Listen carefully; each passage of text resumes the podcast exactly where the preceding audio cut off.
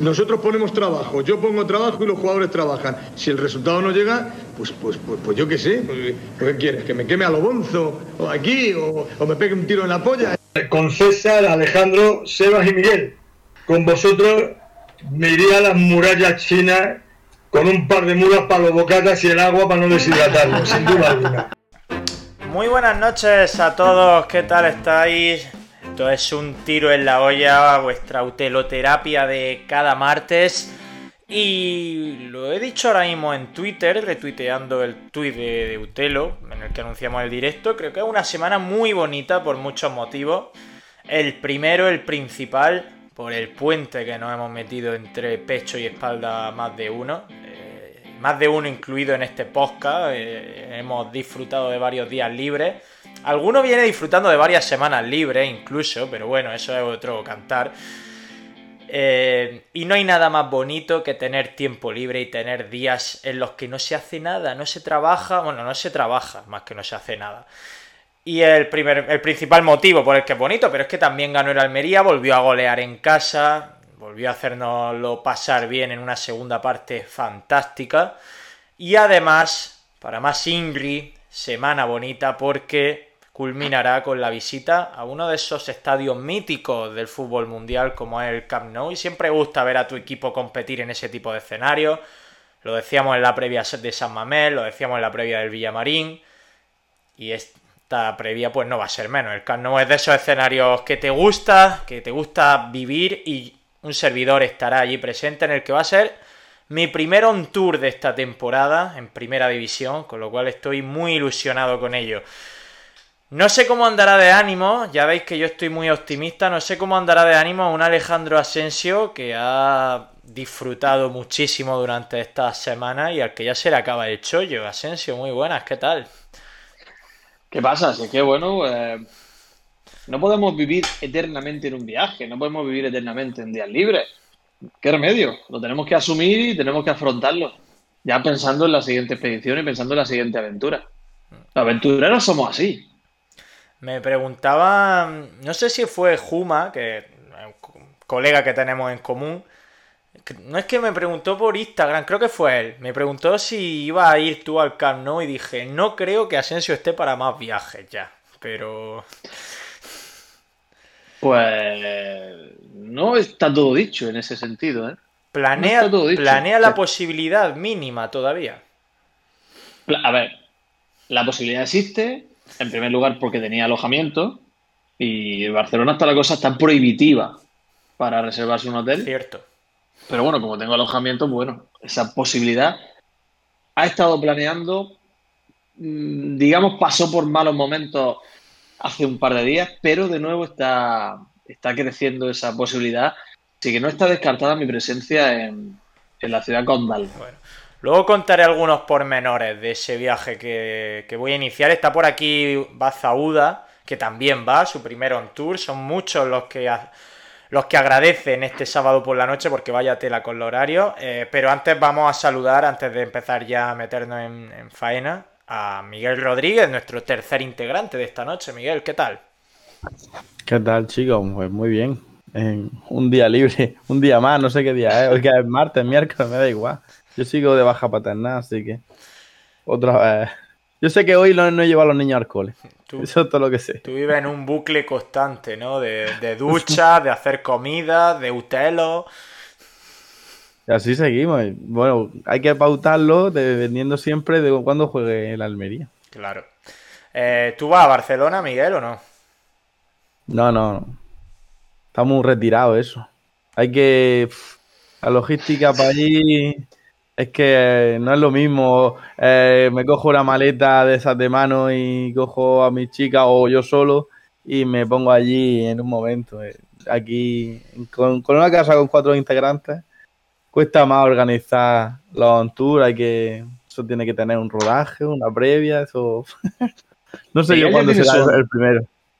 Miguel tiene su on tour Belefique y con eso ya no, no, no le pidas más, pues ya está bien. Con eso es suficiente. Tengo ahí a mi colega Gabriel que está, que está yendo bastante, que se le va a acabar, el chollo porque su mujer está embarazada ahora del segundo también. Y está yendo bastante on tour y siempre estoy por engancharme, pero no, no me he atrevido. Aunque son. El, el va y viene, va bastante rápido no, no suele gastar ni siquiera hotel, pero. Alguno, alguno, alguno caerá en primera división, tío. Es que si no, que, pasa de primera división ahí fugazmente. Pero Nah. fíjate el argumento, el argumento dice, él va bastante rápido, no suele gastar hotel. Sí, sí, sí. Claro, de esto de, de va, llega, toca, ve el partido y vuelve. Sí, sí, sí. Eh, es que. Bueno, si va a Barcelona, no sé. Es, es que es una locura, Asensio. Tú estuviste el otro día, el otro día estuvimos un rato en la previa juntos, Asensio y yo, antes de- del Celta, de la Almería Celta. Estuviste hablando un rato con Sí. él, Asensio, que es Scrau, Cristian, Sí. concretamente, que es un mítico del canal de Sonido Indálico porque les costea absolutamente todo, gracias a las Sí. suscripciones. Y es flipante lo de Cristian porque. Ah, está aquí Scrau, joder. Oh, Muy buenas, Sí, Cristian. sí, sí, sí. Ha ido a todos los partidos de la Almería este año, excepto a Mallorca. Y se estaba planteando ir al de Copa, que es en la provincia de Orense. O sea, una absoluta locura lo de, lo de Cristian, que por supuesto estará en el, en el Camp Nou. Ya he hablado con él para vernos en la previa. O sea, yo he sido el, el detonante final, o sea, mi conversación filosófica con, con Cristian ha sido la, la que ha terminado de empujarlo a viajar a Orense. No sé si debo pedirte disculpas o, o todo lo contrario, no lo sé. Pero, ¿qué, qué le dijiste? que reproduzca esas, pala- ¿Qué le esas palabras. por ¿Cómo se convence a una persona de ir a Orense a ver la primera ronda de Copa del Rey? A ver, el Alenteiro Almería, ¿no? No, no lo sé, no lo sé, pero eh, aquel día, por lo que fuera, pues yo estaba inspirado y conseguí convencer a una persona que se fuese sola, solo en este caso, Cristian, a, a ver a la Almería a mil kilómetros de distancia, entre semana, bueno, entre semana no es domingo, ¿no? Un domingo. A ver la primera ronda de Copa del Rey contra un equipo que está en segunda RFF. Sí, sí. Bueno, la lidera al menos, ¿eh? La lidera.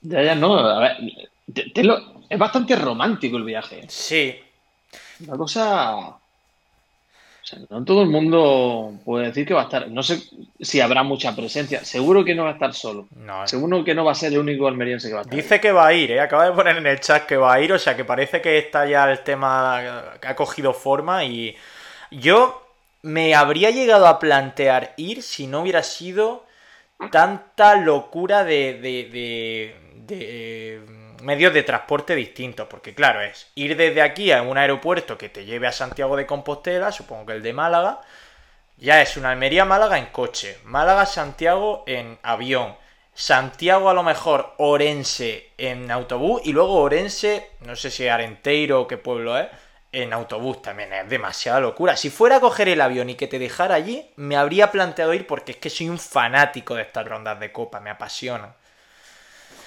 Pues yo aquí estoy mirando el Alenteiro. Allí, allí te alquila un coche y te gestiona. Muy fácil. Claro, Estoy y mirando te, que y te Arenteiro cuesta la, ¿eh? te cuesta la ronda de copa 400 euros. Porque que no te va a costar ah, más o menos eso, es que no te va a pegar una mariscada de esas de, de- de que te salgan las tenazas de los langos- por, los gastos por los ojos. Yo soy working class, ver. Miguel. A mí las mariscadas me pillan muy lejos, ¿eh? Arenteiro. Año. Es Arenteiro el pueblo. Es ¿no? Carvari... Carval... Carvariño... Carva... Uf. Joder, es que no me acuerdo del nombre, tío. Carvariño.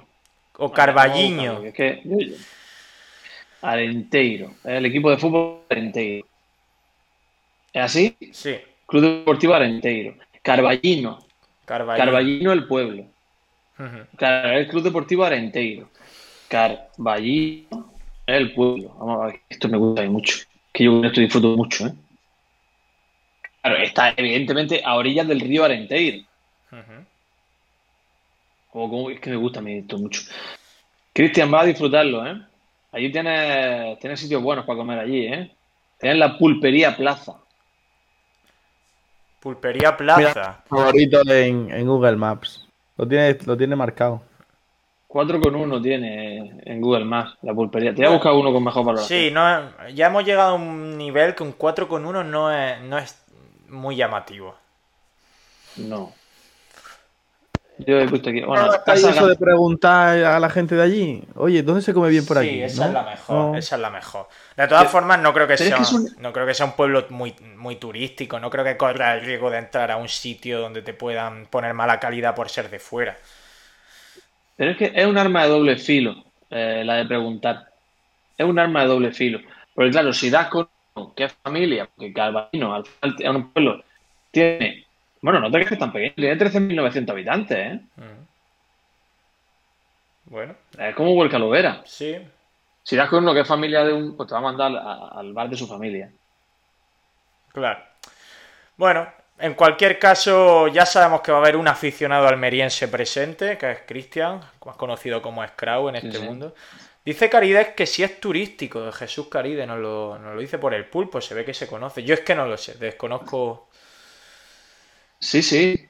Es que yo estoy investigando y dice que Caballero cuenta con uno de los parques naturales de Galicia, junto a márgenes del río Alenteiro, con una gran diversidad de flora. Y hay un balneario, está la... hay- bueno, hay balneario, hay, hay muchos hoteles, hay camping, o sea que sí es turístico, ¿eh? Una zona que se ve que recibe bastante gente. Estamos hablando, además, dice Jesús que él ha estado porque su familia es de Orense. O sea que eh, tenemos en el chat a gente que puede corroborarlo de primera mano incluso. Eh, y Mario Tribunero va porque también Sonido Indálico prometió, imagino que antes de saber que, que el calendario los mandaría, que el sorteo los mandaría a Orense, Sonido Indálico prometió estar presente en la ronda de copa. O sea que ahora se lo tienen que comer. O sea, hay opciones, o sea, ¿Sonido Indálico va a dar el partido en directo?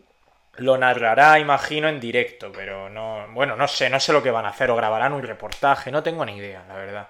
Es que vi el sorteo de Copa, lo vi a través de sonido indálico y más o menos me empapé de, de lo que van a hacer. Lo, lo de esta gente con los, con los equipos que no conoce nadie, ya, ya, no sé, roza lo absurdo, porque fíjate con el Tamaraceite, el idilio que tuvieron, Sí. Eh, ahora con el Arenteiro, he he de decir que Mario nos la debe, porque hay que recordar aquel famoso, creo que Numancia Almería, eh, que estaba media Almería viendo el partido por un canal de Twitch que Mario denunció y, y chaparon el partido, era de Copa del Rey. Entonces ahora Mario nos debe un directo de Copa del Rey en el que podamos ver el partido. Así O que sea me que- alegra. todo lo que, que Mario va a cruzar la península ibérica para ir a la provincia de, de- de Orense un domingo por la noche a ver la primera ronda de la Copa del Rey, donde puede eliminarse la Almería. Exacto, por supuesto. En eso. Sí, sí.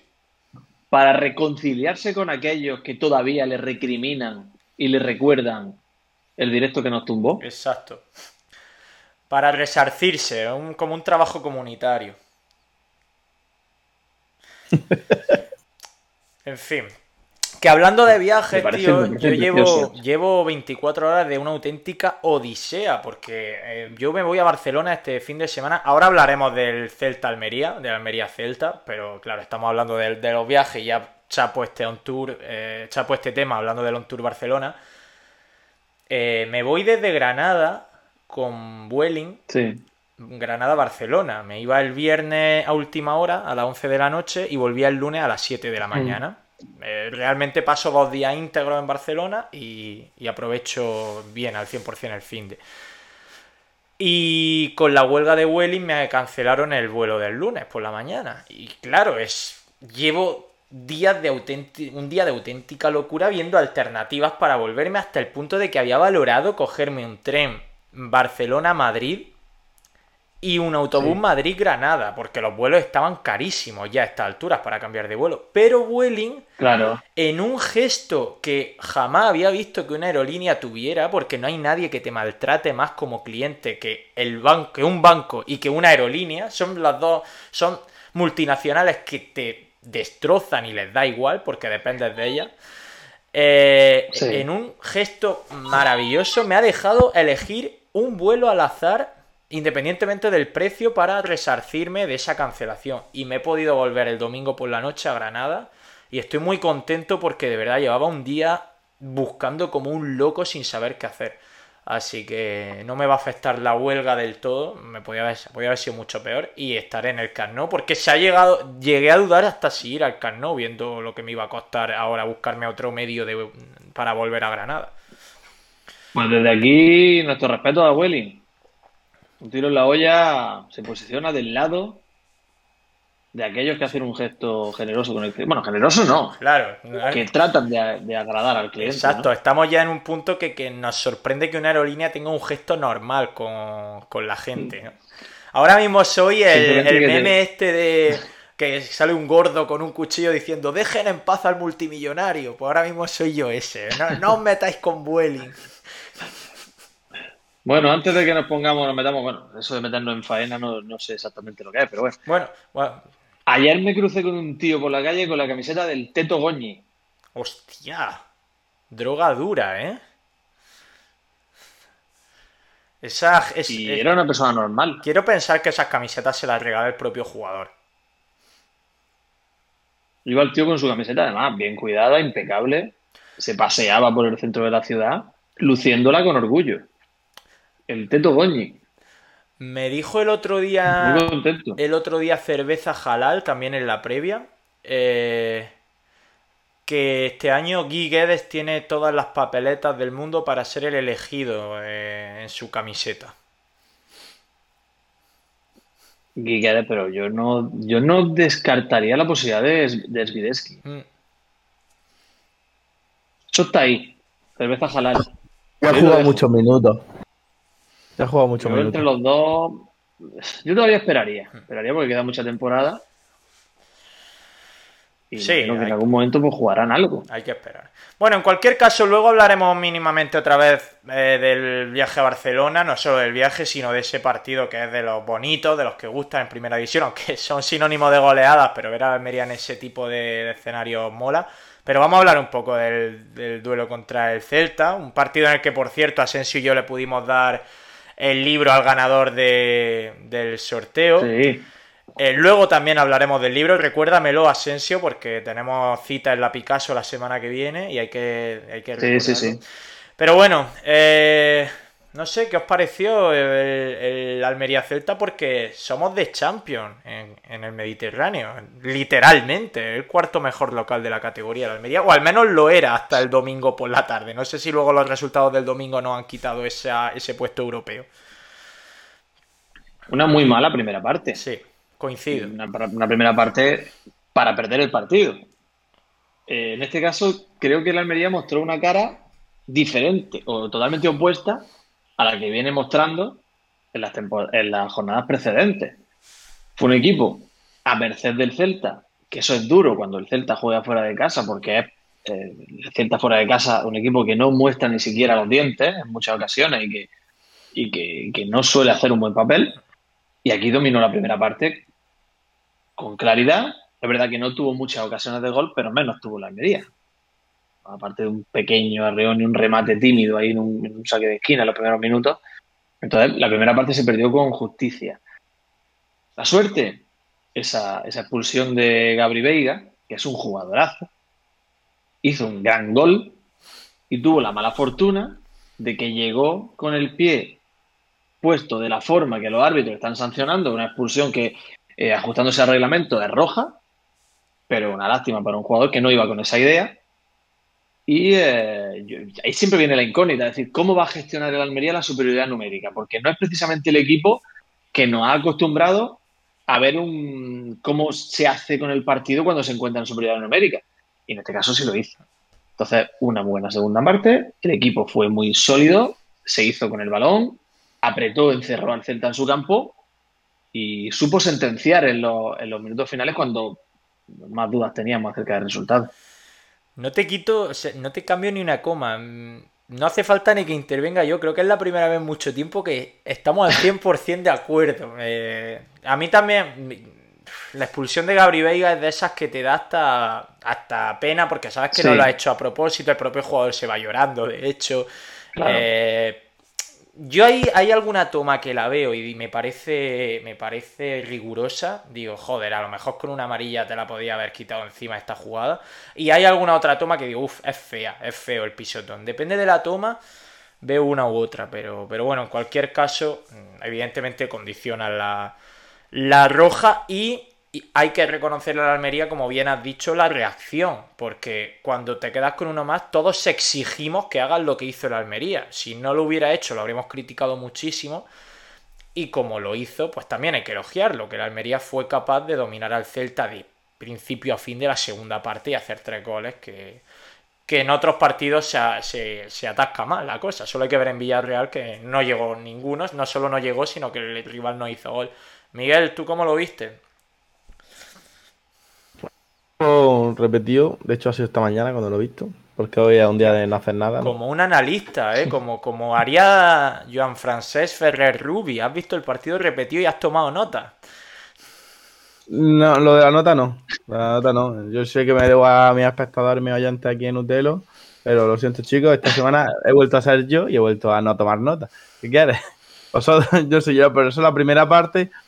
Eh, no, no veo. Cuando estuve comentando con algunos colegas el, el domingo de el lunes que, estoy, que quedé con gente que, de la Almería que si fue al campo, que si lo, lo vio en directo y, y no, no pensaba yo que iba a ser todo el mundo en los comentarios por el lado de qué mala primera parte eh, y qué suerte tuvimos en, en que echaran a, al del Celta, porque yo tampoco he visto especial fracaso, no sé, en la primera parte yo tampoco veo que, que se juegue tan mal, o sea, ha habido partidos mucho peores. Me esperaba yo, también es verdad que iba hipeado con, con el tema de, de lo mal que, que, fue esa primera parte, y no, yo no la vi tan desastrosa, la verdad.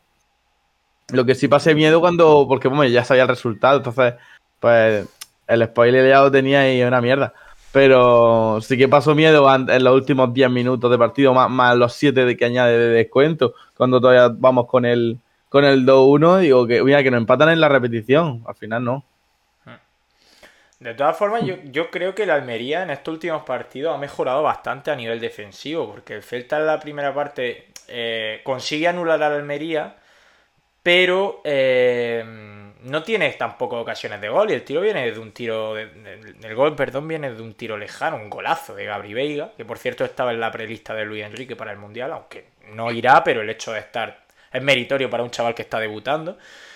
Y, y, en Villarreal, en realidad, los goles vienen de fallos grotescos, es verdad, pero el Villarreal tampoco tiene muchas ocasiones de gol. Yo creo que el Almería poco a poco está mejorando en defensa, que yo estaba siendo bastante crítico con el apartado defensivo, pero creo que todavía le falta hacer un partido globalmente bueno. Eh, a mí en Villarreal me encantó y lo seguiré defendiendo. Al final se perdió y es el lunar pero contra el Celta, contra el Girona, contra el Rayo, vemos que el equipo baja durante una parte, no, consigue hacer dos partes eh, eh, excesivamente buenas.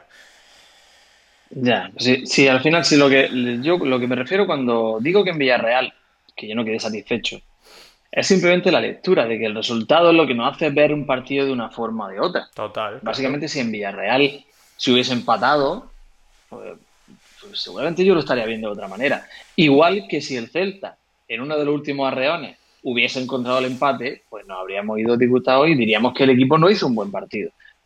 El fútbol es resultado. Y esa es la pena. Pero sí es cierto que se están viendo algunos cambios en el equipo en algunos aspectos concretos. Yo no soy ni mucho menos hater ni estoy de parte de los haters de Rodrigo Eli que han salido en la última, en la última jornada, porque yo creo que Rodrigo Eli no lo está haciendo tan mal como la gente quiere hacerlo ver, o como la gente está empeñada en buscar. Yo creo que la pareja de centrales han tenido fallos puntuales, igual que han tenido los laterales, igual que ha tenido el equipo en general en defensa. Pero es verdad que se está viendo una mejoría en el, eh, a nivel competitivo y, en, algunas teclas que está tocando Rubi, que hay que reconocerle que su reacción fue perfecta, porque Rubi eh, hace dos cambios valientes, pone a Lázaro y pone a Pozo en banda derecha para darle profundidad a, una banda a la que Méndez no le estaba dando profundidad. Y eso es precisamente lo que genera el empate, nada más empezar la primera parte, es decir, la segunda parte, perdón. Rubi tiene mucha culpa de lo que pasó. Pero es verdad que, como digo, esas teclas que él está tocando, no sé si es él, si es su cuerpo técnico, o no sé quién la está tocando, pero alguien la está tocando. Y el ejemplo está, por ejemplo, en Ramazani. Larry Ramazani sale con un rol de aportar desde el banquillo y de buscar la superioridad en un Celta que se tenía que volcar y que tenía uno menos en los metros finales. Es la primera vez que se ve a un Ramazani más generoso que egoísta. Y eso, evidentemente, alguien que está tocando ahí lo que tiene que tocar.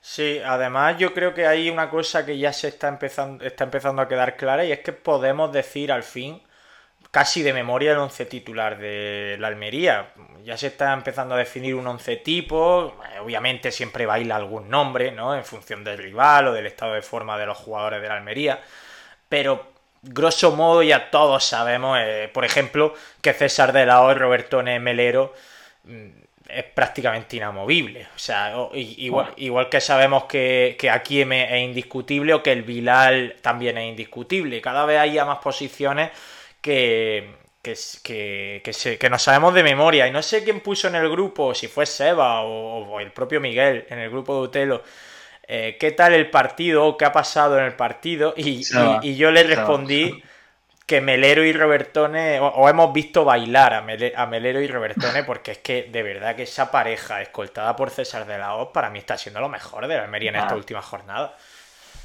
espectacular, espectacular. Lo de Melero Está, alcanzando un nivel, un nivel increíble. Cómo está aportando al equipo en creación de juego y sobre todo en a la hora de entender lo que te pide el partido. Él sabe si tiene que jugar a un toque, si tiene que darle más velocidad, si tiene que darle. El otro día, hablando ahí en la grada, fue un, algo curioso. A mí me llamó la atención, saqué el debate y entre los vecinos de grada, pues se debatió un poco ese tema. Y era el hecho de que, con lo lento que es, pues es muy lento Melero. Sí lentísimo, más lento que el caballo el malo, como suele decir, pero cuando la pelota está en sus pies, corre más que por los pies de otros. Es decir, siendo un jugador tan lento, da más velocidad al juego que otros futbolistas. Y eso es su cabeza. Y es verdad que parece que ese tribote o esa, ese trío que, sea, que, ha conseguido, que está conseguido eh, está consiguiendo unir ahí en el centro del campo Rubio que son Robertone de la O y Melero, le están dando la Almería, yo creo que una consistencia que a nivel competitivo está haciéndolo crecer. Y se asocia muy bien con Embarba. En Melero, por lo menos, en este partido hace cuatro o cinco jugadas en la primera parte, porque en Barba creo que lo, lo quitan en el descanso, ¿no? Por el tobillo. Y, se asocia muy bien con él. Y el, ¿dónde fue? En el otro partido también que contra el de Girona, también muy, muy, muy buen partido los dos juntos. Me ha gustado la comparación que hace J. Uda, pregunta si Melero es el nuevo Soriano. Y, bueno, en el sentido de ser jugadores lentos, pero que piensan muy rápido y hacen jugar. Sí, a mí Melero me, parece un futbolista de primera división, con todo lo que ello implica. Es decir, un futbolista al que no le quema el balón en los pies, que está harto de jugar partido en esta categoría, que sabe cómo funcionan las defensas rivales, que sabe leer el momento del partido en el que está, mm. que no pierde la compostura, porque además se le ve un jugador también frío en muchos aspectos. Eh, también con connotación positiva, me refiero, no se le ve de típico jugador que si no entra mucho en juego se te va del partido, que muchos jugadores de ese perfil lo son, son jugadores que o están continuamente tocando el balón o, o se van del partido y Melero no tiene esa pinta. Y luego también creo que se está empezando a beneficiar de que, de que jugadores como César de la Hoz pues te permiten desentenderte con todas las comillas del mundo de, de, muchas cosas, ¿no? Porque sabes que siempre va a estar ahí detrás, siempre va a estar guardando la posición. Es que un medio centro exquisito a nivel posicional. Y me alegra mucho, no nos vamos a destapar en este podcast como fans de Robertone porque llevamos adulando a Robertone desde que llegó, pero me alegra mucho que por fin todo el mundo esté subidísimo en el barco de Robertone, porque yo de verdad los lunes se lo digo a Manzano en Onda Cero. Manzano siempre me pregunta los lunes que quién, a quién le damos el jugador ideal de esta semana, tal. Y, ya le digo, tío, es que parece que soy primo de Robertone, porque siempre te lo nombro a él, pero, pero es que me encanta. Ya no sé si es extremadamente subjetivo lo mío, pero me parece que prácticamente siempre es el mejor del equipo. Evidentemente hace malos partidos, ¿no? Pero es que disfruto mucho viéndolo. A ver, no es justo darle un premio al mejor del partido nunca a uno solo. Puede ser más decisivo o no, evidentemente, pero cuando un equipo juega bien, eh, digamos que hay que analizarlo. En general, todos han aportado algo, ¿no? Pero es verdad que Robertone quizás está siendo el más llamativo y eso es lo más destacado, siendo su función o siendo su posición la que en, condiciones normales suele pasar un poco desapercibida, porque tendemos a olvidar o tendemos a no analizar o no valorar lo que hace un medio centro. Pero es que lo de Roberto es de loco. Lo de Robertone está en todas. Me estoy ahogando. Que hable otro que me estoy ahogando. sí, que se nos muere. No, pero eh, eh, la posición muy participativa es Robertone. Otros días, unos días tiene más presencia, otros días tiene menos, pero mm, Robertone siempre es muy llamativo el, el papel que hace. El momento en el que sale de su hueco, lo, ha- lo ha hecho mal y se le ha criticado también aquí. Hmm. También es de ley que él se diga ahora que que lo está haciendo ver, bien el muchacho. Claro, se critica. A ver, eh, la crítica hay que entenderla. Cuando el Robertone ha jugado mal, pues evidentemente aquí no vamos a decir, no, yo como defiendo a Robertone a capa y espada, eh, voy a decir siempre que ha jugado bien. No, no somos groupies. Evidentemente, cuando el Robertone juega mal se dice, pero estamos hablando que a nivel global. Es decir, en su trayectoria en la UDA es un jugador que a mí me, me encanta el rol que ha tenido siempre, aunque Sí, juegue sí. mal de vez en cuando, claro. En el, partidos como el del Villamarín, eh, el, el Villamarín, sí, por ejemplo, o San Mamés, que la Almería ni la, ni, ni, ni la huele, sobre todo San Mamés, pues obviamente Robertone es un cero a la, a la izquierda, o sea, es un jugador absolutamente intrascendente, pero en, en contextos como el de ayer, partidos de, o el del sábado, mejor dicho, partidos pasionales además, porque se produce una remontada, hay empuje en casa, con la gente encima. Un jugador como Robertone canchero, que te va al suelo, que te salta, que además tiene visión de juego, que tira desde, desde la frontal del área. Es que lo tiene todo para enganchar a la gente. A mí por eso me gusta tanto. Es un volante. Es un volante y ahora en, esa, ese organigrama táctico que se está creando en, en este Almería con César de Lagos como pivote defensivo y Melero y Robertone por delante, haciendo un poco las funciones de centrocampistas que van también, que se dejan caer hacia arriba y van un poco y tienen llegada, creo que ahí ganan muchos enteros. Ganan muchos enteros porque no tiene la exigencia defensiva que puede tener en un doble pivote y también tiene esa libertad de, de dejarse caer, de caer una banda, de asociarse con el delantero, de intentar también eh, tirar el desmarque por, por, eh, en un extremo. Creo que, creo que está en un momento dulce y eh, para mí eh, ahora mismo es el jugador más intocable de, en el 11.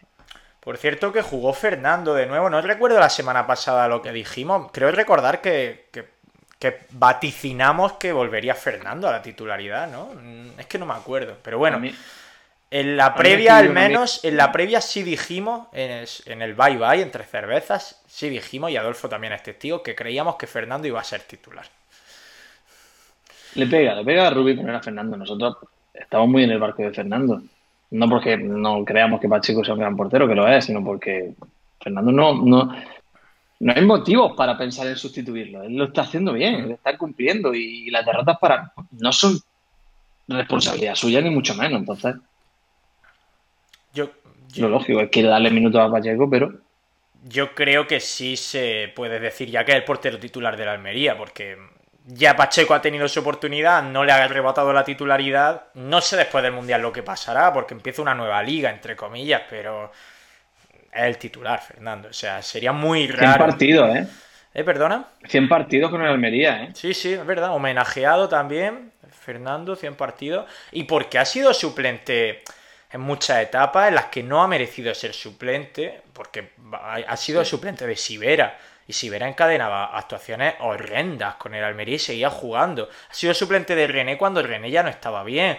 Quiero decir con esto que Fernando podría llevar números históricos en el Almería. Lleva cinco temporadas aquí. La lástima ha sido que no ha tenido regularidad en la titularidad hasta hace dos temporadas. Pero podría llevar números históricos ya en el club.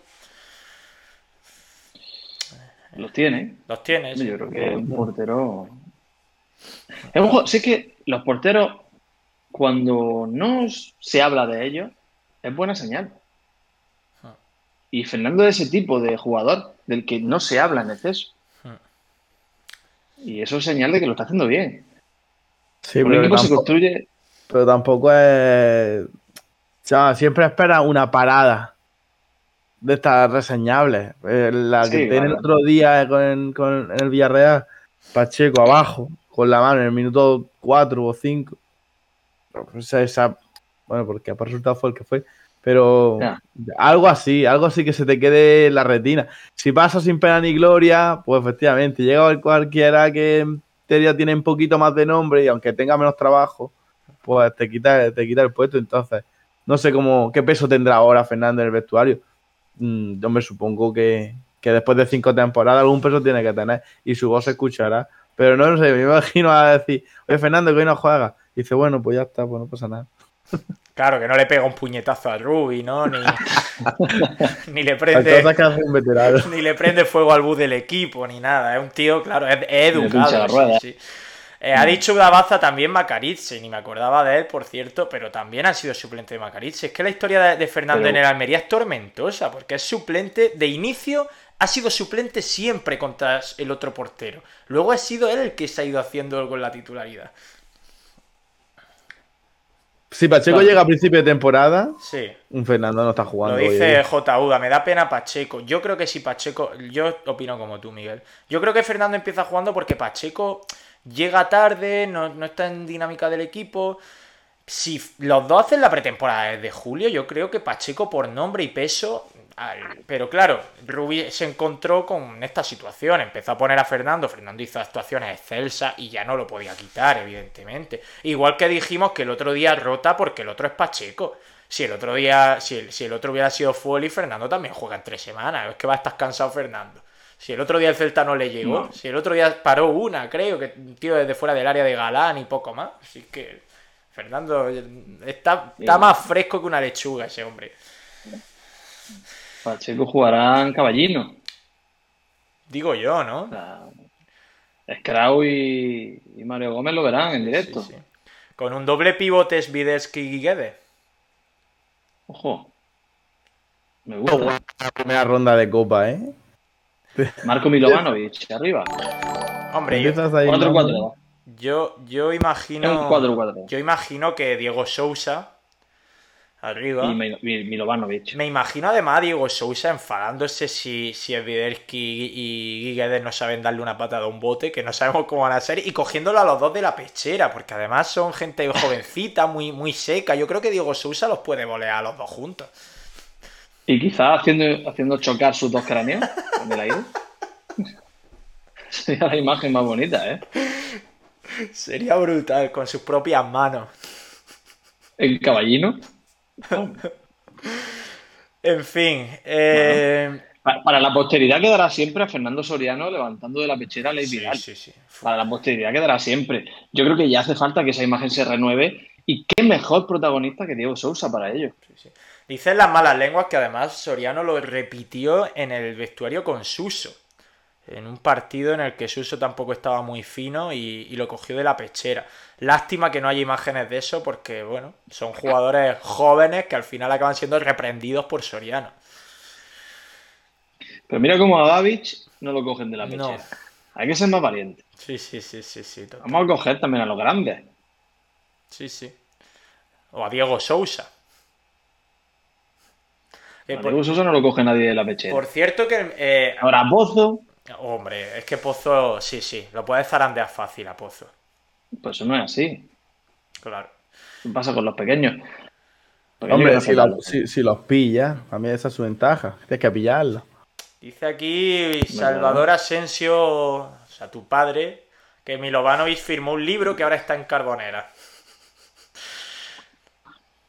Son azares del destino. Totalmente. Marco Milovanovic firmó un libro de 30 historias de la Almería y otro ascenso palpitante que ahora se encuentra en Carbonera. Totalmente. Azares del destino. Bueno, a ver, que llevamos ya más de tres cuartos de hora de directo. Vamos a hablar antes de, decir lo del libro precisamente, vamos a hablar un poco de ese viaje a Barcelona, de ese partido de la Almería. Yo tengo muy asumido que voy a viajar para ver un 4-0 por ahí. O sea, tengo Cero esperanza, además históricamente el Barcelona, hay alguna historia de Barcelona-Almería en ese 30 historia de la Almería, históricamente ha sido un, escenario eh, horripilante para nosotros. No sé si albergáis alguna mínima esperanza. Yo estuve ahí en la, derrota en la primera temporada con, con una Emery, en el año del ascenso, en 2008. Y, ¿Cómo quedamos ese año? No recuerdo el resultado, pero fue un robo escandaloso. Fue un penalti fingido por, por Giovanni Dos Santos. Eh, pica el árbitro de una manera absurda porque se veía claramente que se había dejado caer. No sé si fue 2-0. Quiero recordar que fue algo así. 2-0. Es que yo para los resultados ya sabes que soy, que soy muy malo. Pero el equipo hizo un buen papel.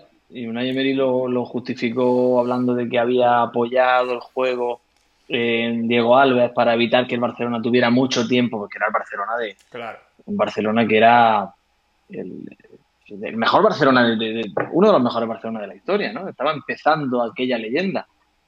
Yo esperanza no tengo esta, esta jornada tampoco. Este Barcelona en la liga se está mostrando intratable. Y en casa más. y aunque ya se... Claro, aunque también se puede dejar puntos. Fíjate lo que le pasó a Real Madrid con el Girona. También los grandes se dejan puntos en, en ocasiones.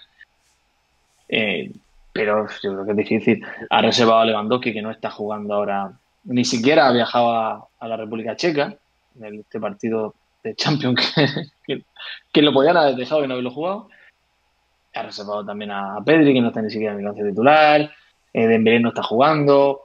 Es decir, está centrado en la Liga, que es su competición. Y el Almería, ahora mismo, es el rival principal del Barcelona en los próximos días, antes del parón del Mundial. Es el, el siguiente del Almería. Entonces, yo no tengo mucha esperanza. Pero bueno, Bueno, es que, es quién que sabe, nunca se sabe en te, esto del fútbol. te pone a repasar el 11 del Barça hoy y, y es tremendo, ¿eh? Iñaki Peña bajo palo, eh, Marco Alonso Piqué Sí, sí. de centrales, ninguno es titular, eh, Bellerín, Jordi Alba, luego que sí es Gaby y Pablo Torre, que, que no sé lo que habrá jugado Pablo Torre, pero habrá sido residual hasta ahora. Y arriba Ansu Fati, que necesita minutos y necesita confianza. Claro. Rafinha, que también está jugando, y, Ferran Torres. O sea, realmente, salvo dos o tres, todo lo demás ha sido rotación pura y dura, pensando únicamente en la liga, el Barça. Pero es que, claro, si el Barcelona te sale contra la Almería con este 11, que es un 11 en el que Ansu Fati suplente, Ferran Torres, eh, Ferran Torres, Pablo Torres, que sí, eh, Jordi Alba, eh, Marco Alonso, eh, Bellerín, Iñaki Peña son suplentes, pero te sale con este 11 infinitamente superior a la Almería, es lógico. Ver, de aquí a Lima. Entonces, es que vamos, que son muy complicado, muy complicado. Hmm, Decía. No, pues a ver qué hacéis. Si, a ver si vais a ir de turismo como Udabasa. Eso, de, eso No, justo no. iba a decirlo. Decía Udabaza que él va a ir de turismo a Barcelona. Yo voy a ir con mucha filosofía también. Fin de Y semana. entre ahí. tanto, papá, hay un partidico de fútbol. Fin de semana ahí, equipo. el sábado una vueltecita por el barrio gótico, va a comer, luego ya te acerca al partido, cantas cuatro tonterías en el bar bebiendo cerveza y con tu bufanda de la Almería, ves cómo te golean y luego el domingo pues sigues viendo Barcelona tranquilamente. Tómate, tómate una brava, que es de loco, la brava en Barcelona, ¿eh? Eso dicen, eso dicen. loco. Yo solo he estado en Ah. Barcelona dos días en mi vida, un fin de semana, no he ido nunca a Barcelona quitando eso y no sabía lo de la Pues, brava. quítate la Pero en. Madrid también tienen fama la brava.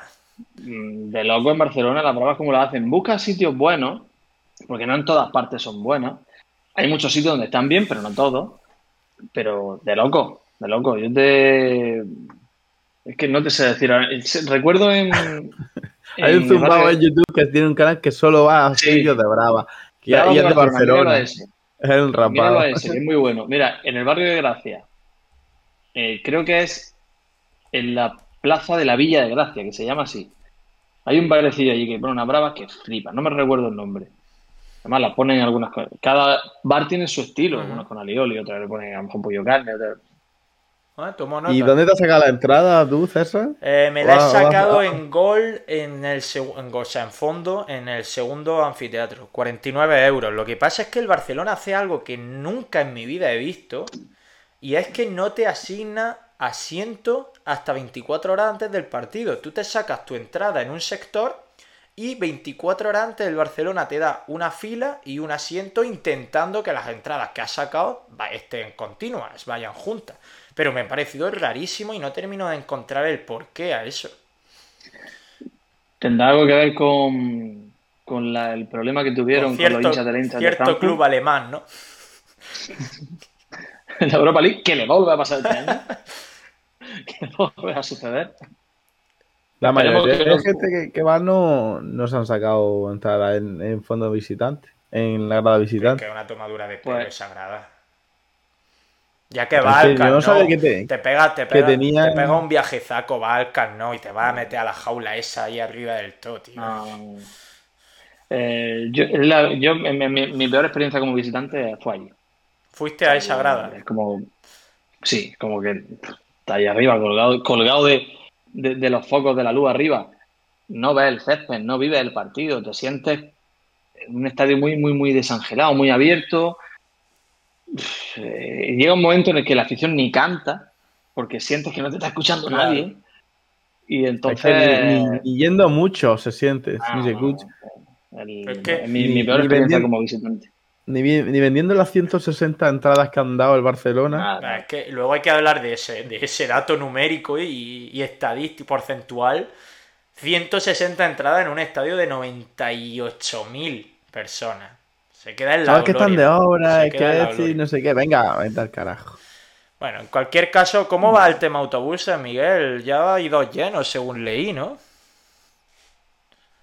Pues había dos llenos, porque en esta última jornada de, de On Tour, pues se ofrece a las entradas que tiene la federación, se ofrece a los peñistas, y si cogen autobús, pues se llena eso y, y no se saca directamente para que haya gente que sea de las que de la entrada que compra entrada en el club que se apunte en autobús ni se oferta. Y en este se ve que había mucha gente, peñistas, que se habían quedado sin y se montó un tercero. Y creo que incluso un cuarto te diría que también hay montado.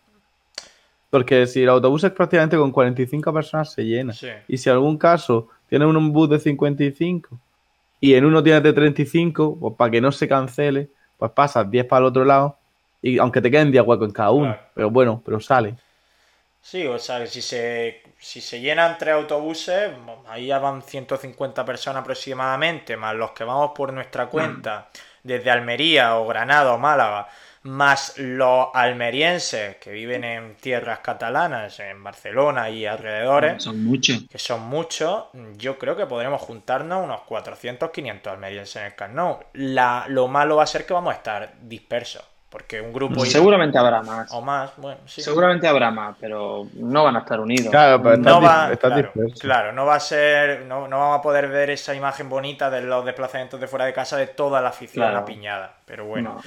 Yo de hecho estuve buscando la, la- esta fa- fantaseando con la posibilidad de viajar, ¿no? Las entradas que yo estuve planteándome comprar en todo momento no eran eh, privadas visitantes, o sea, eran fuera de ella.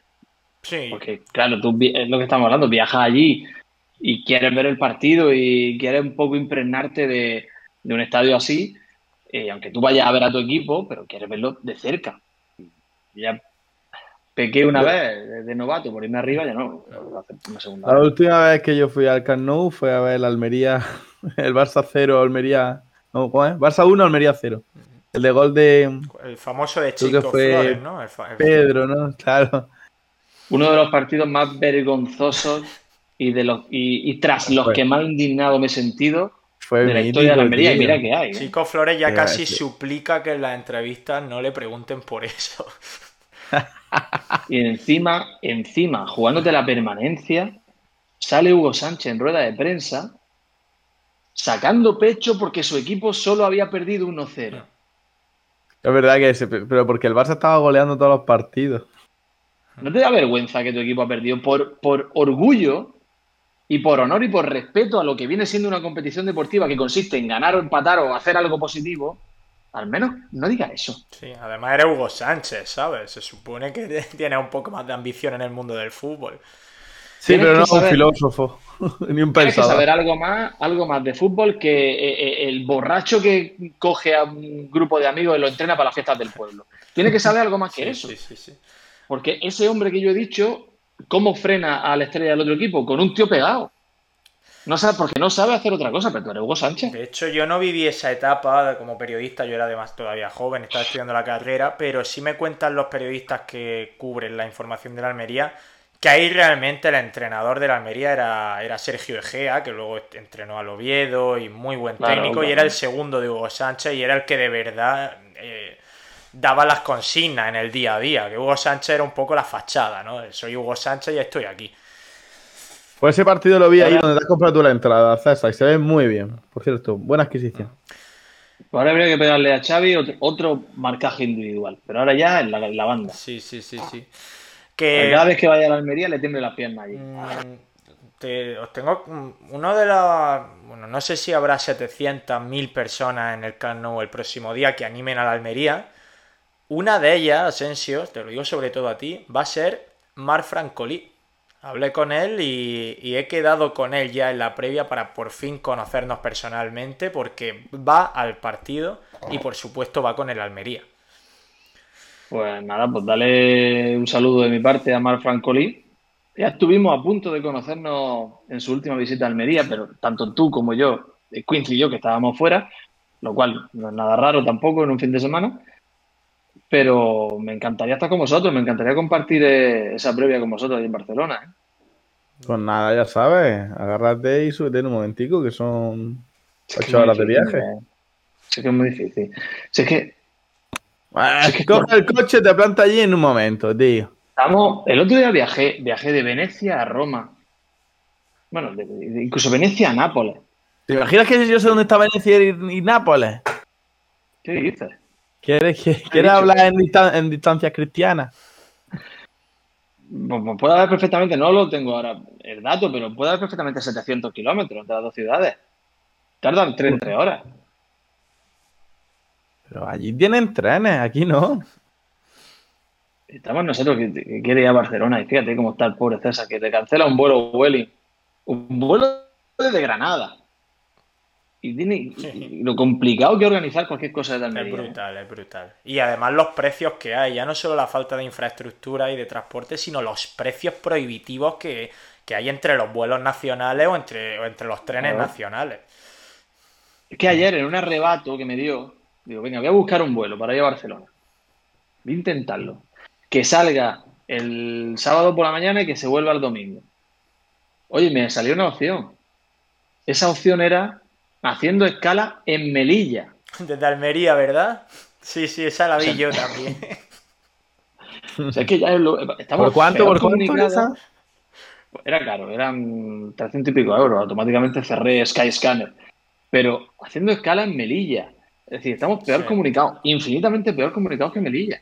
A la que tú piensas, ¿por qué no, por qué no sales de Melilla, para en Almería y sigues para Barcelona? Que pilla más de camino, ¿no? Eso digo yo.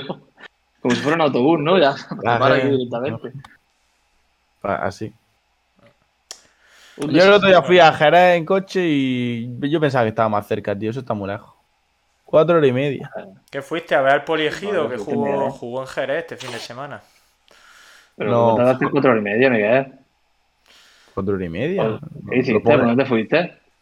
Google Maps, cuatro horas y media desde Eso- mi casa hasta el hotel. Son cuatro horas a Sevilla. Son cuatro horas a Sevilla. Ya, pues, pero yo iba a Jerez, ¿qué, qué hago yo? si estaba más para allá. ¿Dónde te paraste, Miguel? Le pisan mucho, Asensio. Relájate, favor. Yo vi mientras voy escuchando a Utelo ahí en el, en el coche tranquilamente, disfrutando de vuestras voces. Bueno, Cuando no puedo participar. en cual- Hoy, hoy volverá, ya que lo ha dicho, ya que lo has dicho, volverá hoy Utelo a Spotify, ¿eh? eh, Vuelve. En cualquier caso, mm, bueno, ya iré- vamos a ir viendo Bazauda, que está en el chat y está el hombre preocupado por dónde se hace previa en Barcelona.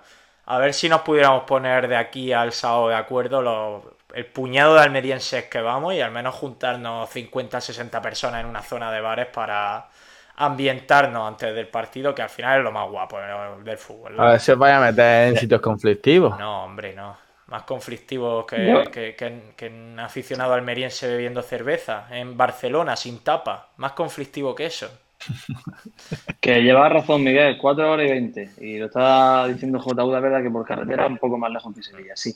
Eh, lo que pasa es que yo pensaba en mi cabeza, yo creía que por la carretera de Campillo, por ahí por Grazalema, en mi cabeza pensaba yo que estaba más cerca, pero no. no. Por Pero- ahí, por ahí fui, por ahí fui. Por cierto, Pues un poco más. en, en Campillo a comer a la huerta, muy rico, el sitio de la taberna del Ni. ¿Ves? Bueno, Apuntado. una hora de programa. Creo que es momento antes de despedirnos de hablar de un evento que tenemos la semana que viene porque hice un diseño muy chulo para nuestras redes sociales hablando de, de la presentación y firma de libros que haremos en la Picasso la semana que viene.